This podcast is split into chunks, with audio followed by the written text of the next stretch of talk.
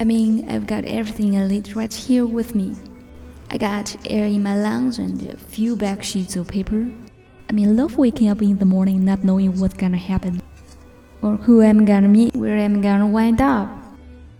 Just the other night, I was sleeping on the bridge, and here I am on the greatest ship in the world, having champagne with you fine people. I took some more of that. I figure life is a gift, and I don't intend on wasting it. You never know you're gonna get there next. You need to take life as it comes at. Here you go, car. To make each day count.